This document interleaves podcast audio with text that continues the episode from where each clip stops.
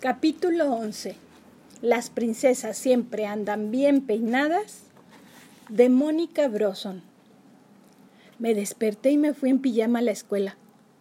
Que no era la escuela, era una feria extraña, donde toda la gente iba patinando en patines de hielo, aunque no había ni una pizca de hielo por ahí. Entonces se les atoraba en el pasto y en el cemento. Todos iban vestidos muy estrafalarios. Pero de todos modos me miraban, aunque mi pijama era de la ropa más normal que se podía ver entre toda esa gente. De pronto apareció Mauricio, que salió de quién sabe dónde. Me agarró del brazo y me llevó hacia el centro de un escenario no muy grande, como pista de circo, pero de circo chico. Yo le preguntaba cosas, le pedía que me explicara qué estábamos haciendo allí y a dónde me llevaba, pero el otro nomás no decía ni pío. Parecía que le habían comido la lengua a los ratones. Como dice mi mamá, cuando uno no está de humor de hablar de nada. Entonces, Mauricio se iba y me dejaba allí sola.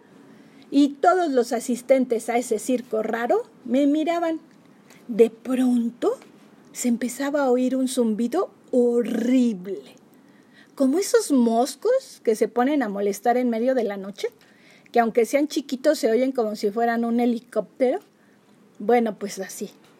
Levanté la cabeza, la cabeza y vi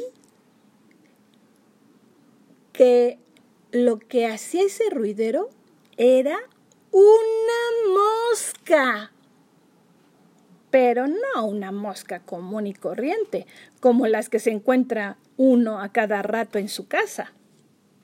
No, esta era una mosca enorme, del tamaño de mi mamá. Y no es que mi mamá sea muy enorme, pero imagínense una mosca del tamaño de cualquier mamá, por más chica que sea. ¡Un horror! La mosca se acercaba volando hacia mí. Era una mosca con cuerpo de mosca, pero cara de mujer.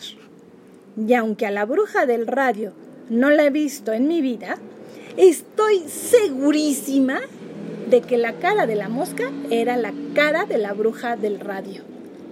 La mosca se siguió acercando hasta quedar justo encimita de mi cabeza y entonces me gritó, Esto es una exhibición. No hay tortuga blanca para ti. Esto es una exhibición. No hay tortuga blanca para ti. Después me señaló con una de sus patas de mosca y me lanzó un rayo que seguramente serviría para convertirme en mosca. En ese momento sentí la mano de mi papá, que me zarandeaba un poco, como todas las mañanas, para despertar. Yo no uso despertador, mi despertador es mi papá, que tiene un reloj automático integrado en el organismo. Eso es lo que él dice, aunque nunca ha querido decirnos en dónde lo tiene. Mi papá no me miró como si en lugar de haberse encontrado en la cama a su hijita, o sea, yo, se hubiera encontrado una asquerosa mosca, lo cual fue muy tranquilizante para mí. Lo que sí vio es que yo estaba toda temblorosa y mojada de sudor. Y con razón, porque esa que soñé era una pesadilla clasificación Z. ¿Sí o no? ¿Qué soñaste, princesita? Ningún padre le dice princesita a una mosca. Así es que esa frase de mi papá acabó de confirmarme que yo seguía siendo yo, que la bruja del radio era una mentirosa farsante y que Benjamín no tendría que irse de monje.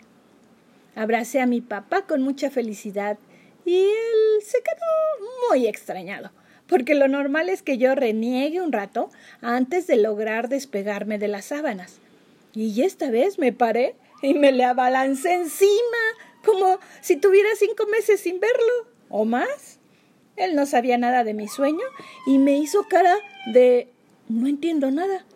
Pero estoy segura de que si le hubiera contado lo cerca que estuvo su princesita de convertirse en una horrible mosca, le hubiera dado tanto gusto como a mí. Mientras me bañaba y desayunaba, lo cual me tomó mucho tiempo porque la noche anterior de los nervios no había podido comer nada y tuve, y tuve que desayunarme todo lo que me había cenado y lo que me tocaba de desayuno. Durante todo ese tiempo y también el tiempo que dura el recorrido a la escuela, que no es mucho, pero se puede pensar muy bien con la música clásica que siempre pone mi papá en el radio, trataba de investigar en mi mente qué diablos quería decir eso de esto es una exhibición, no hay tortuga blanca para ti. Por supuesto que nunca logré averiguar nada, ni que mi mente fuera una bola mágica o una biblioteca. Y la verdad es que no me preocupaba mucho porque mis sueños siempre son rarísimos. Y lo único que importaba en ese momento es que yo era una niña y no una mosca.